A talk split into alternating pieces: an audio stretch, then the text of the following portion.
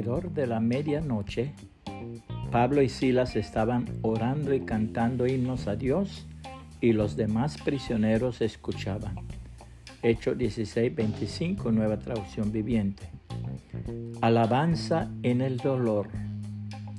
Después de una vida fiel y consagrada, el evangelista chino, doctor Juan Song, agonizaba de cáncer en el hospital de Pekín. A veces el dolor era tan intenso que no podía permanecer en su lecho. Para proporcionarle algún alivio se le levantó de la cama con una gran sábana que fue suspendida del cielo raso.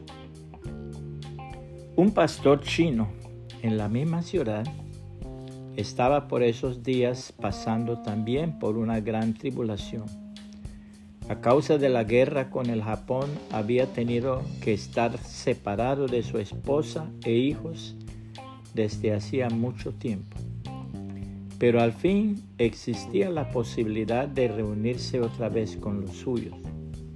Los esperaba con una gran ansiedad.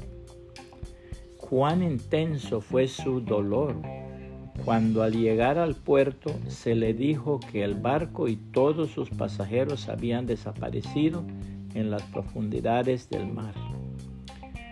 Se desvanecía la esperanza más querida de su vida. Volvió a su casa con el corazón destrozado. Cierto día fue a visitar al doctor Song en el hospital. Ahí estaba ese fiel siervo de Dios, sufriendo indecible dolor. Pero cuando escuchó la triste historia del pastor que le visitaba, le dijo dulcemente, usted y yo podríamos cantar un dúo, ¿no es cierto? El pastor quedó horrorizado. ¿Cantar un dúo? ¿Cómo podrían ellos cantar?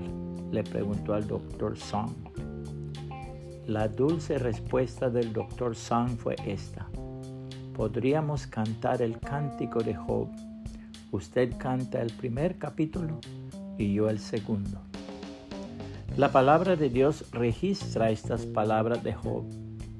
Oh, que mis palabras fueran grabadas.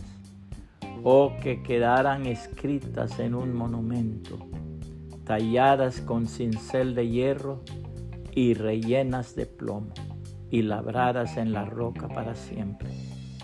Pero en cuanto a mí, sé que mi redentor vive y un día por fin estará sobre la tierra.